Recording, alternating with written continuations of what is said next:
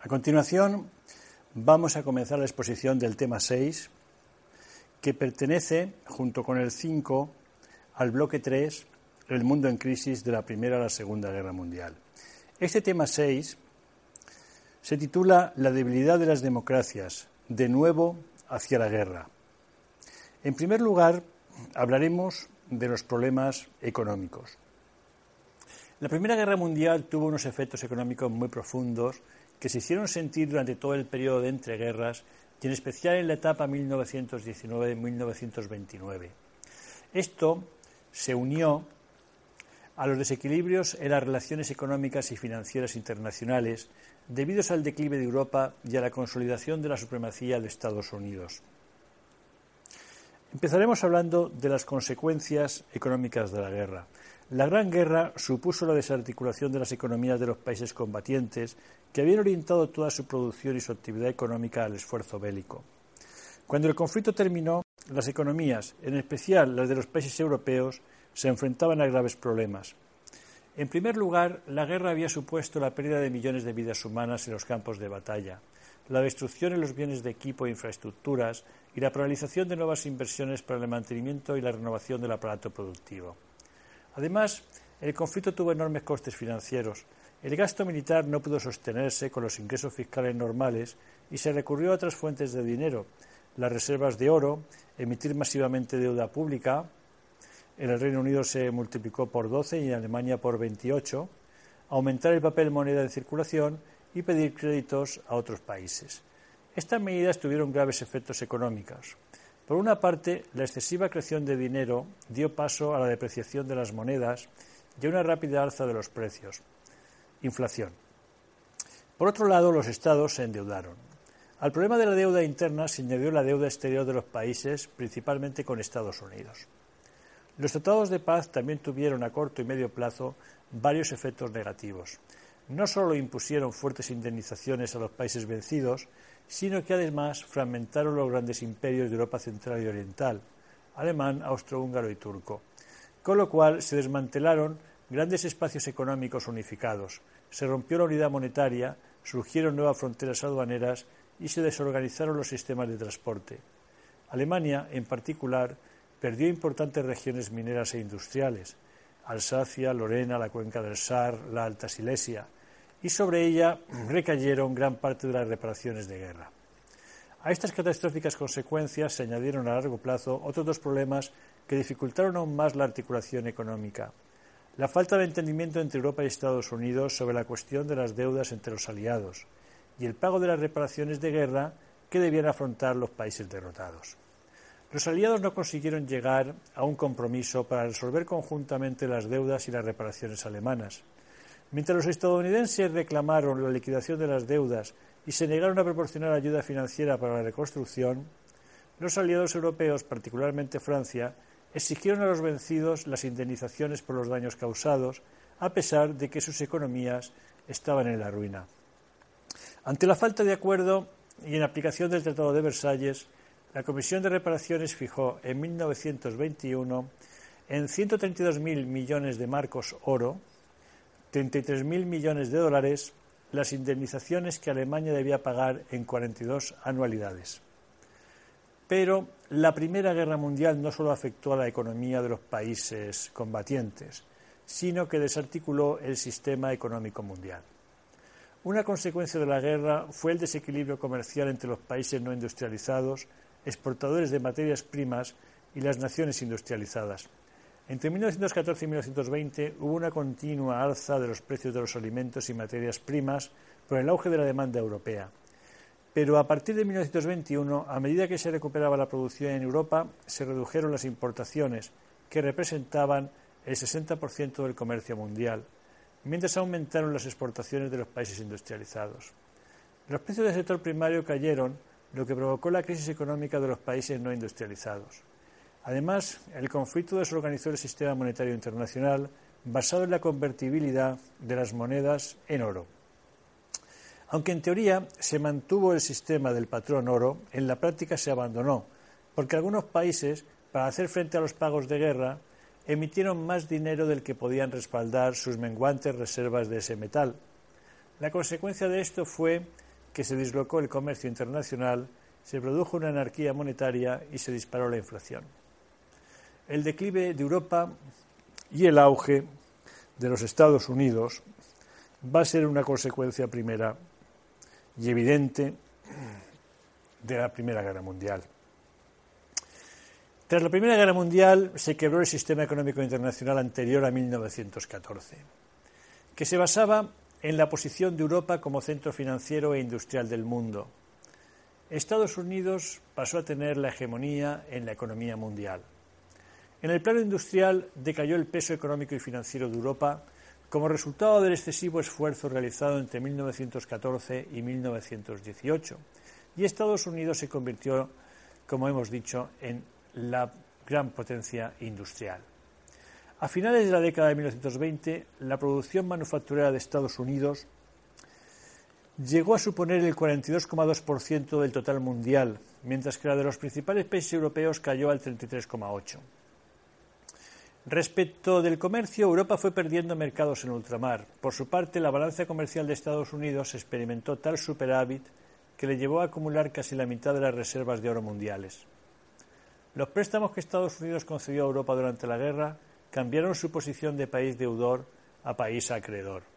La supremacía de Estados Unidos se manifestó en que el dólar desplazó a la libra como principal moneda internacional y la Bolsa de Nueva York se convirtió en el centro financiero mundial en detrimento de Londres. Estados Unidos no supo adaptarse bien a la nueva situación y adoptó un comportamiento peligroso en sus préstamos. Realizó inversiones de dudosa rentabilidad, especialmente en Alemania, y concedió préstamos a corto plazo que en cualquier momento podían repatriarse. Y llegamos a un punto importante que es el crack del 29 y la Gran Depresión. El crecimiento económico de los años 20 se frenó bruscamente en 1929. En octubre de ese año se produjo la quiebra de la Bolsa de Nueva York, que provocó el hundimiento de las inversiones y de la actividad económica en los Estados Unidos. La supremacía económica de este país hizo que la crisis pronto adquiriera la dimensión de una crisis económica mundial que se prolongó durante gran parte de la década de 1930. El hundimiento de la Bolsa de Nueva York el famoso crack del 29 fue el detonante de la crisis económica, pero las causas fueron más profundas y hay que buscarlas en los desequilibrios económicos de los años 20. La crisis de los sectores industriales tradicionales como el textil, el carbón, la siderurgia y la construcción naval se fue agudizando en los años anteriores al crack. Lo mismo pasó con la agricultura, que sufrió una crisis permanente desde 1921. Incluso los sectores industriales más favorecidos por la expansión, automóviles, electrodomésticos, experimentaron ya en 1927 las consecuencias de la disminución del poder de compra de los salarios y la caída de las rentas. La situación se agravó porque la compra de estos bienes de consumo era a menudo realizada a crédito, por lo que dependía de los ingresos futuros. También entró en crisis el sector de la construcción debido a la situación del mercado. Esta crisis se inició hacia 1925 en la construcción de viviendas particulares y en 1928 en la de edificios comerciales. Ahora bien, a pesar de estos signos amenazadores, entre 1927 y la primavera de 1929, el valor de las acciones de la Bolsa de Nueva York siguió subiendo y ello atrajo a nuevos inversores. Pero la situación de la Bolsa era en realidad muy frágil a causa del desequilibrio entre el estancamiento de la economía real y el desmesurado crecimiento de las acciones, que dio lugar a una, colosal burbuja especulativa. No se correspondía el valor de los títulos con los beneficios reales de las empresas. Otro motivo era que muchas personas pedían créditos para comprar acciones. Estos dos factores crearon una situación muy peligrosa, porque según el estado real de las empresas, el valor de los títulos en bolsa debería ser muy inferior al que tenían. Las acciones comenzaron a bajar en la primavera de 1929 a causa de la contracción de la producción y del empleo. Además, los bancos comenzaron a conceder menos préstamos a los agentes de bolsa. Un primer descenso brusco de las cotizaciones causado por la retirada de inversores sembró el pánico entre aquellos que habían comprado las acciones a crédito, que intentaron deshacerse de ellas cuanto antes para evitar perder más dinero y poder pagar sus deudas.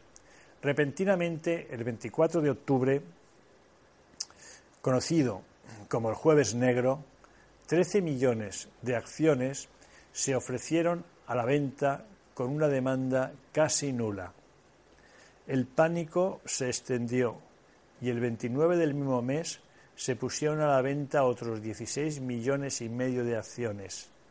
El mercado se colapsó y el hundimiento de los valores bursátiles continuó hasta 1933.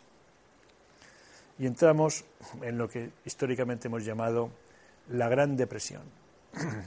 El hundimiento de la bolsa provocó una reacción en cadena que colapsó la economía estadounidense y dio lugar a una larga crisis conocida como la Gran Depresión. Las características de esta crisis fueron las siguientes. El hundimiento bursátil provocó la destrucción del ahorro. Millones de grandes y pequeños inversionistas se arruinaron. Y la drástica reducción del crédito, del consumo y de la inversión. Sus consecuencias se traspasaron de inmediato de la bolsa a la economía real. Los bancos se hundieron porque las personas retiraban sus ahorros y porque muchos préstamos quedaron sin devolver. Alrededor de 9.000 bancos quebraron y se esfumaron los ahorros de millones de ciudadanos. El cese de la demanda y de las inversiones tuvo como por consecuencia la crisis industrial y unas enormes tasas de paro. La caída brusca del consumo privado aceleró el descenso de los precios y de los beneficios y aumentaron los stocks. En 1929, la producción industrial de Estados Unidos se redujo en un 50% y la quiebra afectó a cerca de 23.000 empresas. El número de parados alcanzó en 1932 los 12 millones de personas, lo que suponía un 25% de la población activa. El país más rico del mundo no disponía de un sistema de ayuda a los parados que cayeron en la miseria. Millones de sus ciudadanos quedaron sin hogar y sufrieron dificultades para subsistir. Desnutrición, vagabundeo y hacinamiento en chabolas. La crisis agraria se acentuó por el hundimiento de los precios y de la capacidad adquisitiva de los campesinos, que descendió un 70%. La miseria en el mundo rural, ya que los agricultores representaban el 25% de la población, fue aún mayor que en las ciudades. Se multiplicaron las expropiaciones de granjas por las deudas contraídas y millón y medio de personas tuvieron que abandonar forzosamente sus hogares en busca de trabajo en otros lugares. Las políticas económicas frente a la depresión. La Gran Depresión conmovió todo el sistema de tal modo que constituyó un cambio en el modelo económico mundial y supuso el final del sistema capitalista liberal del siglo XIX, que fue sustituido por un nuevo modelo caracterizado por una mayor intervención estatal en la economía. Las primeras medidas ante la crisis tuvieron en común dos tipos de respuestas tradicionales, las políticas deflacionistas y el proteccionismo. Respecto a las políticas deflacionistas, los gobiernos tendieron a aplicar la receta clásica del liberalismo económico, la deflación, es decir, fomentar la bajada de precios para reactivar el consumo. Para ello buscaron el equilibrio presupuestario mediante la reducción de los gastos públicos y la disminución del crédito y del volumen de la moneda en circulación. A la vez, para recuperar la rentabilidad de las empresas, redujeron los salarios, pero esta política fracasó completamente y se acentuó la crisis. Los proteccionismos económicos. Para proteger sus industrias y su agricultura, los gobiernos optaron por poner barreras a las importaciones. Lo hicieron aunque sabían que era negativo para el comercio internacional y que acabaría perjudicando a sus propias economías. La búsqueda de una salida colectiva a la crisis propició la Conferencia Económica Mundial de Londres en 1933, y en la que se propuso la vuelta al patrón oro y la reducción de los aranceles, sin embargo, esta reunión terminó sin acuerdo y cada país hizo frente a la crisis en solitario. El colapso del sistema generó un debate en torno a la revisión del liberalismo económico. Fue el economista británico Keynes quien propuso una mayor intervención del Estado en la economía. La mayoría de los países, tanto los democráticos como los autoritarios, ante el fracaso de las medidas deflacionistas, respondieron con medidas improvisadas de intervención del Estado en la economía para relanzar la actividad y reducir el paro. Medidas tales como financiar obras públicas y planes de empleo y subvencionar a las empresas agrícolas e industriales para restablecer su rentabilidad. Además, continuaron fomentando el proteccionismo. Una vez que los Estados comprobaron que las políticas deflacionistas no resolvían la crisis, optaron por poner en práctica nuevos remedios que tuvieron diferentes características nacionales. En el Reino Unido hubo un aumento del proteccionismo. El gobierno británico intentó reanimar la economía reduciendo la tasa de interés, devaluando la libra esterlina y reforzando el proteccionismo por medio de aranceles a las importaciones. Además, logró establecer en sus colonias acuerdos comerciales de preferencia imperial para favorecer las exportaciones británicas.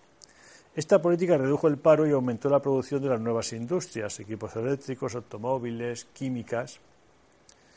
En 1935 el Reino Unido alcanzó los niveles de producción anteriores a la crisis. En Francia destacaron las políticas sociales del Frente Popular. El gobierno del Frente Popular francés, formado por socialistas, comunistas y republicanos radicales, intentó reactivar la economía a través de un incremento del poder adquisitivo de los trabajadores, de un programa de obras públicas y del aumento de los impuestos. Para ello, el Gobierno propició los acuerdos de Matignon, 1936, entre la patronal y los sindicatos, que pusieron fin a la conflictividad obrera. Se subieron los sueldos, una medida del 12%, se redujo la jornada laboral semanal a 40 horas y se concedieron tres semanas de vacaciones pagadas.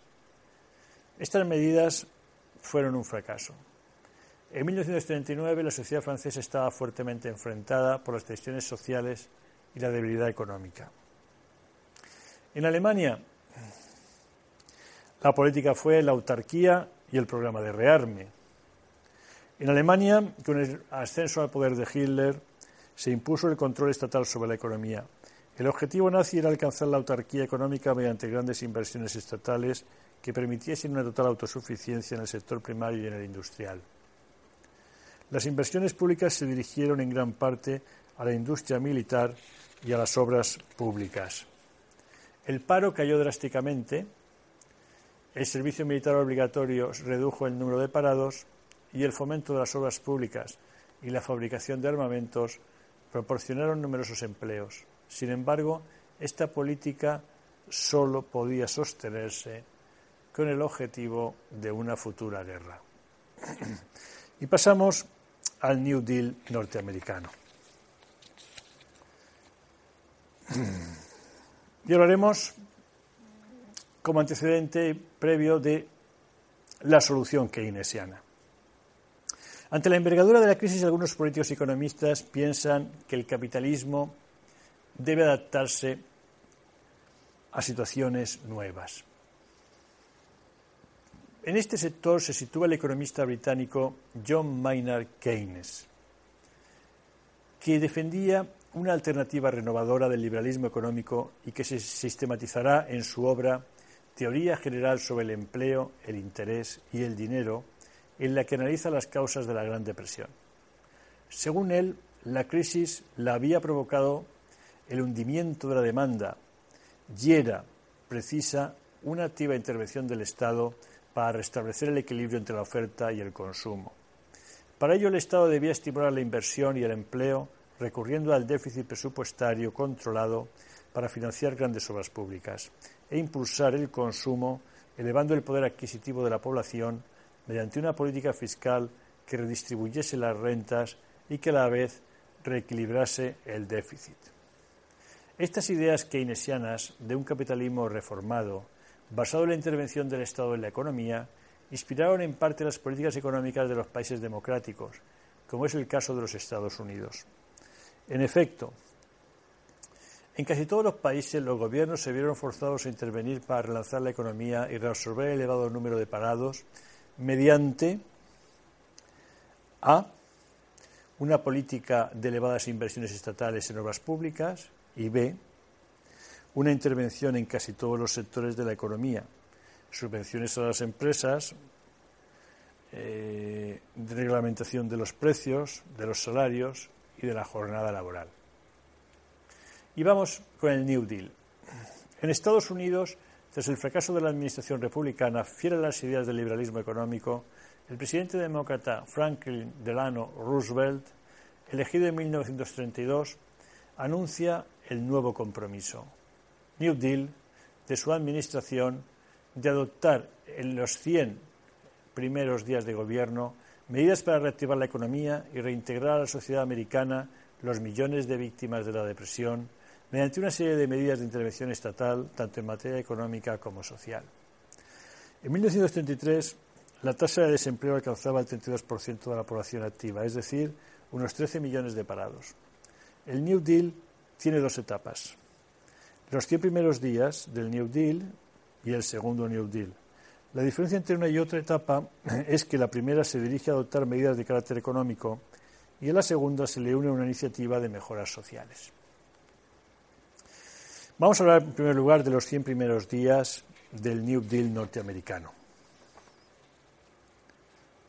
En esta etapa, las medidas que adoptaron no trataron en ningún momento de conseguir que el Estado asumiera la dirección absoluta de la economía, sino a lo que se dirigieron estas primeras medidas fue a regular ciertos aspectos de la producción que permitieran a la iniciativa privada por sí sola reactivar eh, la economía. Las medidas que se adoptan fueron la planificación regional.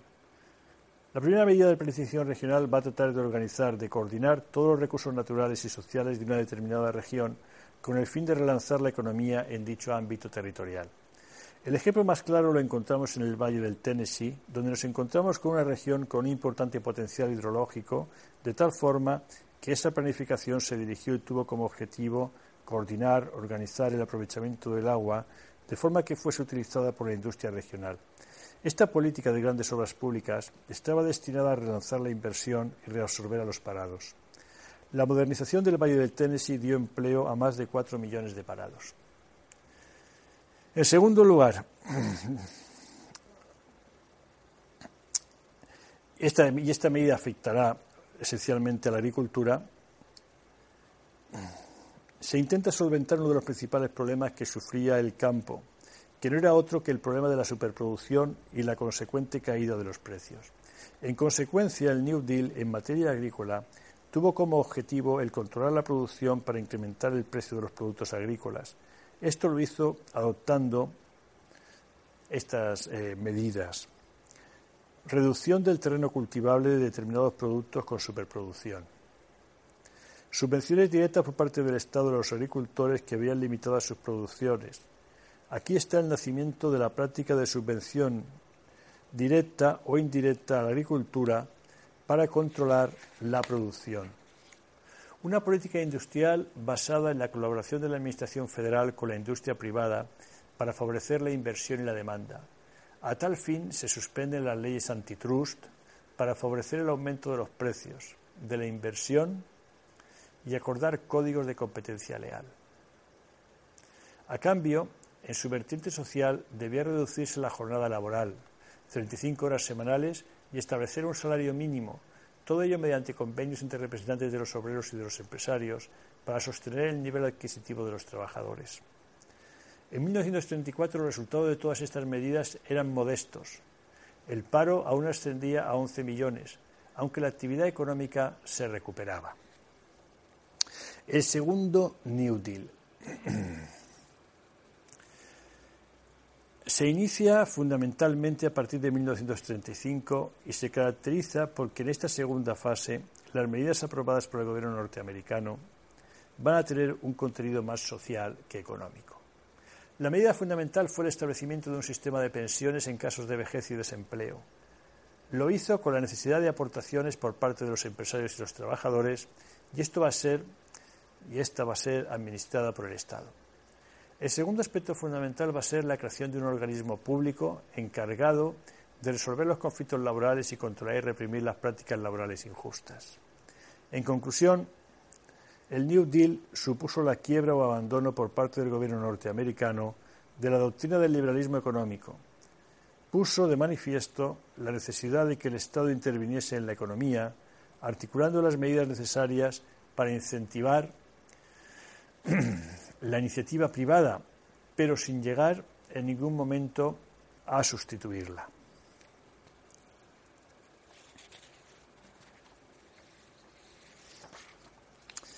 La siguiente pregunta era relativa a la crisis de los regímenes liberales y los fascismos.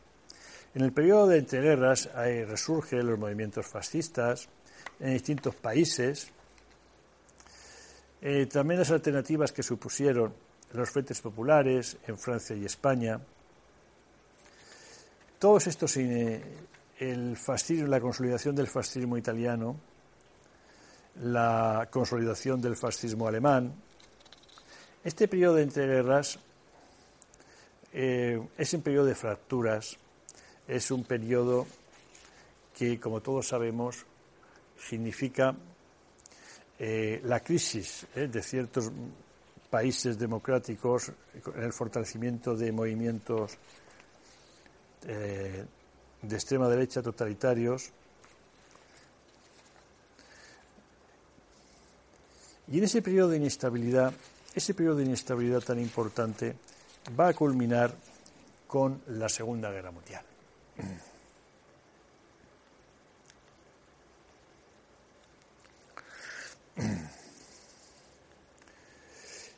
Se ha afirmado que la crisis de las democracias tuvo su origen en la conjunción de una doble amenaza. Los ataques del fascismo y el comunismo, ambos declarados enemigos de la democracia liberal, y las dificultades eh, económicas producidas por la grave depresión de los años 30. Aunque existe una relación entre la crisis económica y la crisis política, sus efectos en modo alguno fueron análogos en todos los países, ni tampoco se puede establecer un paralelismo cronológico entre la intensidad de la crisis y el avance de las dictaduras. En este sentido, eh, cada país buscó su, camino.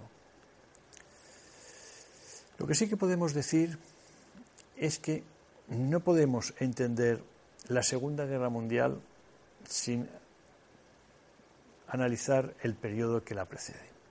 En ese sentido, la pregunta de la Segunda Guerra Mundial va a comenzar con un análisis de las causas.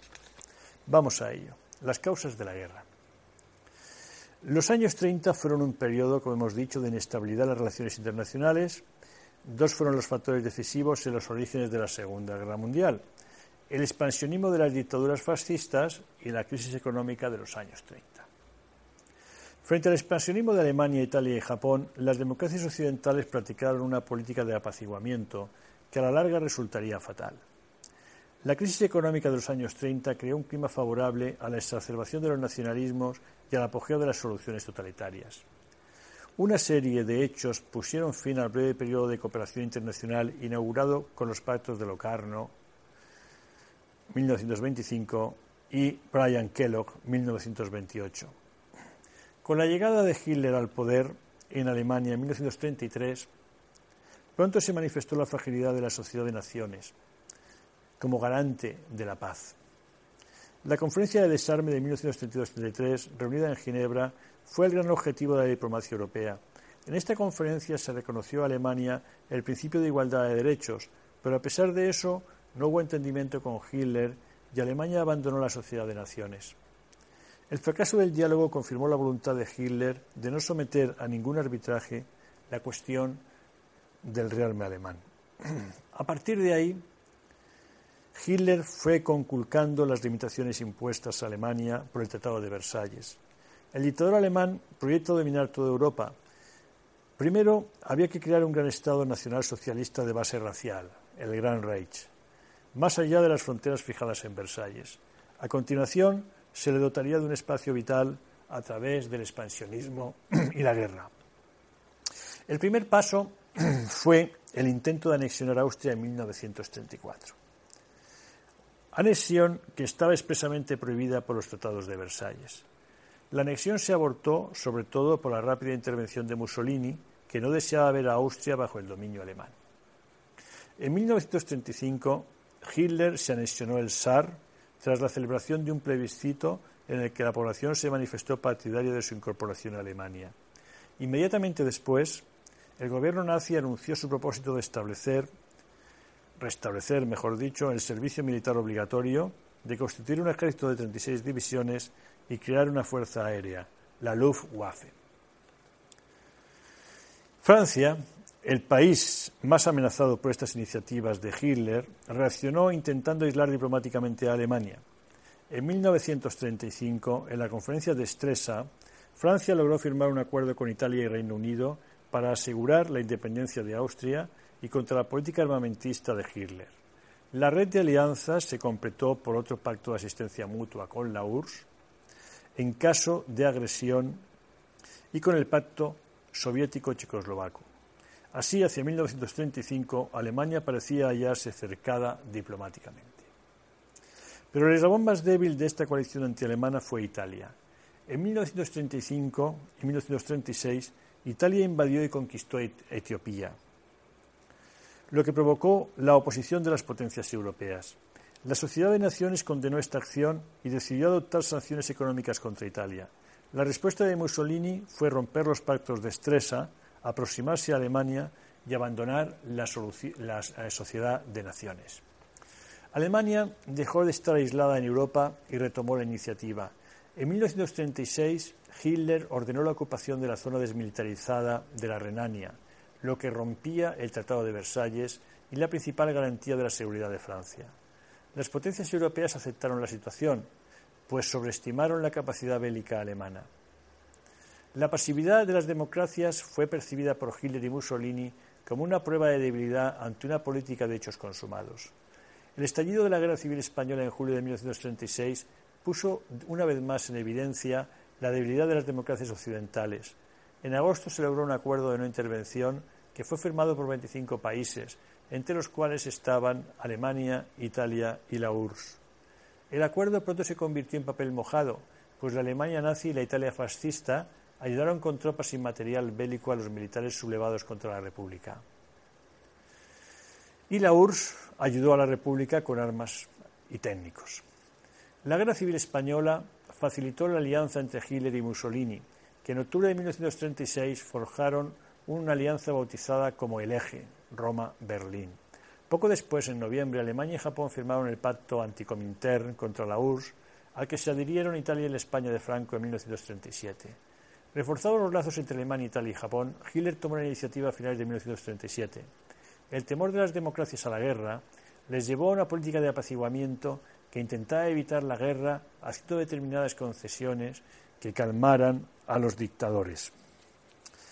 Hitler desveló sus planes en una reunión con sus más estrechos colaboradores y se recogieron en el memorándum del protocolo Hosbach de noviembre de 1937.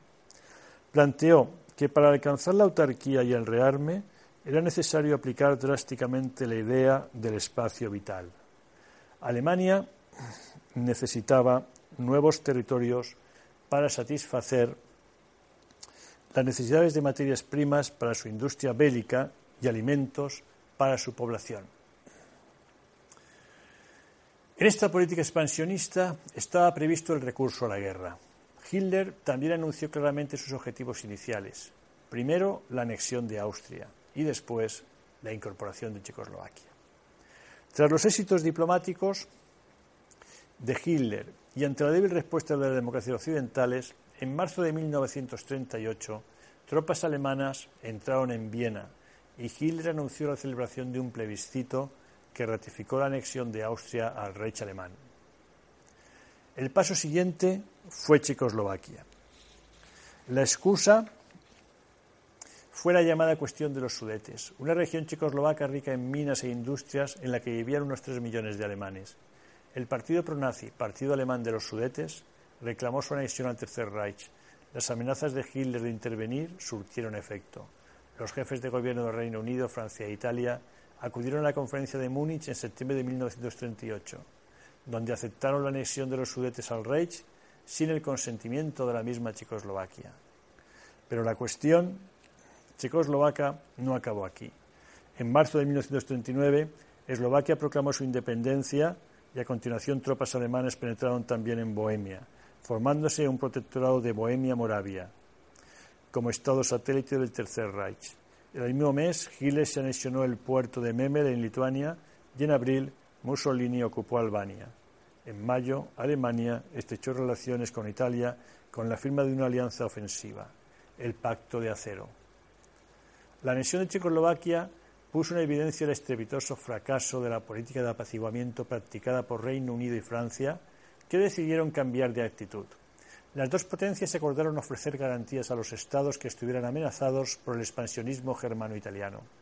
En agosto de 1939 se firmó un pacto con Polonia.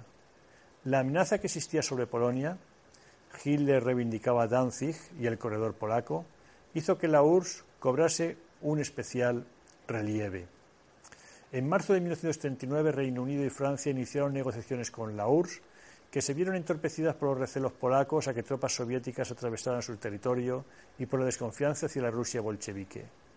El 23 de agosto de 1939 se firmó el Pacto Germano-Soviético de no agresión por el que ambos países dejaban de lado temporalmente sus conflictos y diferencias ideológicas. Dicho pacto contenía además un protocolo secreto por el que se preveía el reparto de Polonia entre alemanes y soviéticos, así como el reconocimiento de los derechos de la URSS sobre Finlandia, los países bálticos y Besarabia. Este pacto, considerado contra natura por todos, solo parece justificarse como una alianza táctica entre dos regímenes totalitarios que pretendían sacar partido del reparto de Polonia. Hitler quería evitar una guerra en dos frentes en caso de conflicto con Francia y Reino Unido, asegurándose la neutralidad de la URSS. Stalin justificó el acuerdo por el clima de evidente hostilidad de las potencias occidentales hacia la URSS y con el fin de evitar el aislamiento y prevenir una posible agresión alemana. El pacto causó estupor en las democracias occidentales. Respaldada por el pacto, el 1 de septiembre Alemania invadió Polonia, pero esta vez Reino Unido y Francia no cedieron y el día 3 declararon la guerra a Alemania. Así comenzaba la Segunda Guerra Mundial. Otro de los escenarios de la crisis de las relaciones internacionales en los años 30 fue Asia y el área del Pacífico. De hecho, Japón fue el primer país que desafió al sistema de seguridad colectiva. Japón estaba profundamente afectado por la crisis económica a comienzos de los años 30 y se lanzó una política expansionista sobre su vecina China como remedio a sus graves problemas. En 1931 ocupó militarmente Manchuria y en 1932 anunció la constitución de un Estado satélite, Manchukuo. Las potencias apenas reaccionaron. Entre 1932 y 1937, ante la falta de respuesta internacional, Japón se dispuso a conquistar China y todo el sudeste asiático. En 1937, aprovechando un incidente en Pekín, dirigió un ultimátum al gobierno chino e inició la guerra de conquista de su propio espacio vital. Británicos y estadounidenses se limitaron a emitir protestas formales y abandonaron apresuradamente China, mientras la Sociedad de Naciones ni declaró Estado agresor a Japón ni le impuso sanciones. Bien, ya hemos estudiado, eh, ya se ha estudiado con anterioridad toda la guerra, toda la Segunda Guerra Mundial, sus fases, sus etapas. Aquí realmente vamos a ceñirnos, hablaremos un poquito de las consecuencias de la guerra. ¿no? Las consecuencias de la guerra también son importantes para el desarrollo posterior de Europa y del mundo. Los efectos humanos, materiales y morales de la Segunda Guerra Mundial fueron devastadores sobre todo en Europa, uno de los principales escenarios del conflicto. El final de la Segunda Guerra Mundial significó el declive definitivo de Europa y el inicio del dominio de dos grandes superpotencias, Estados Unidos y la Unión Soviética. Los efectos en pérdidas humanas, los efectos morales, eh, los efectos económicos y las consecuencias políticas de la Segunda Guerra Mundial han marcado todo el desarrollo de Occidente, de Europa y del mundo.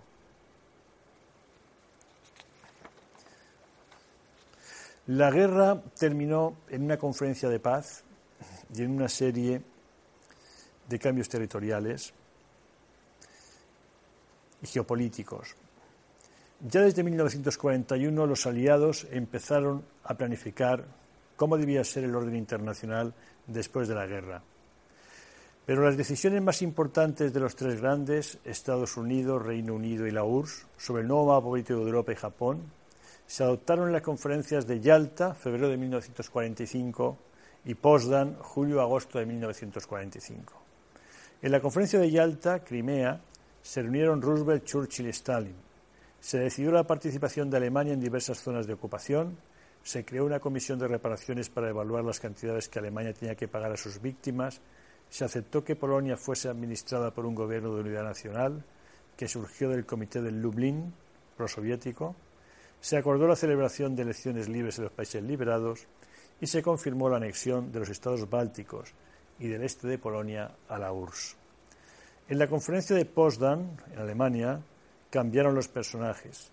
Roosevelt había muerto y Harry Truman, nuevo presidente de Estados Unidos, se mostró más receloso con la URSS de Stalin. Durante dicha conferencia, el laborista Clement Attlee sustituyó a Churchill como primer ministro británico. Aún así, se pusieron de acuerdo sobre aspectos muy importantes. En primer lugar, se definió el futuro de Alemania.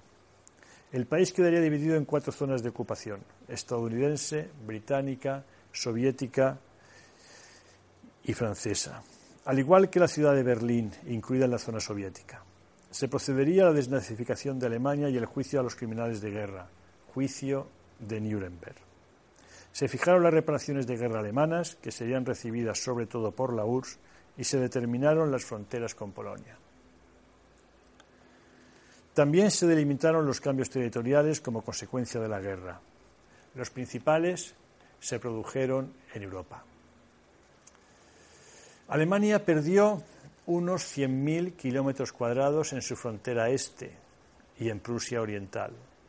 Polonia tuvo que ceder a la URSS las regiones del este y a cambio su frontera oeste se fijó en la línea Oder-Neisse. La URSS fue la más beneficiada de estos cambios territoriales.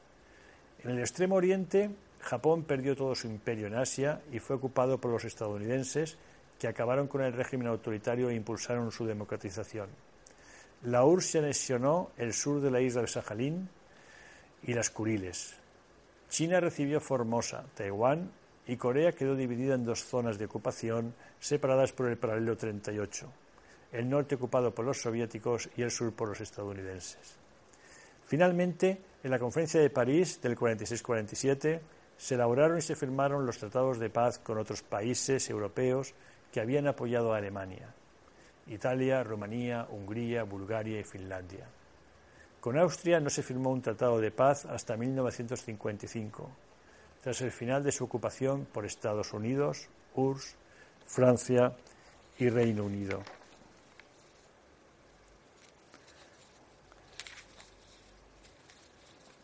Así terminamos, concluimos el tema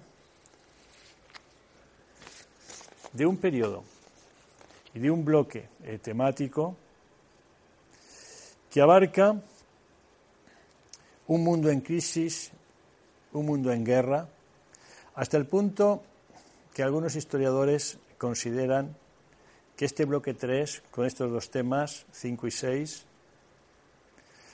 que en el corazón de Europa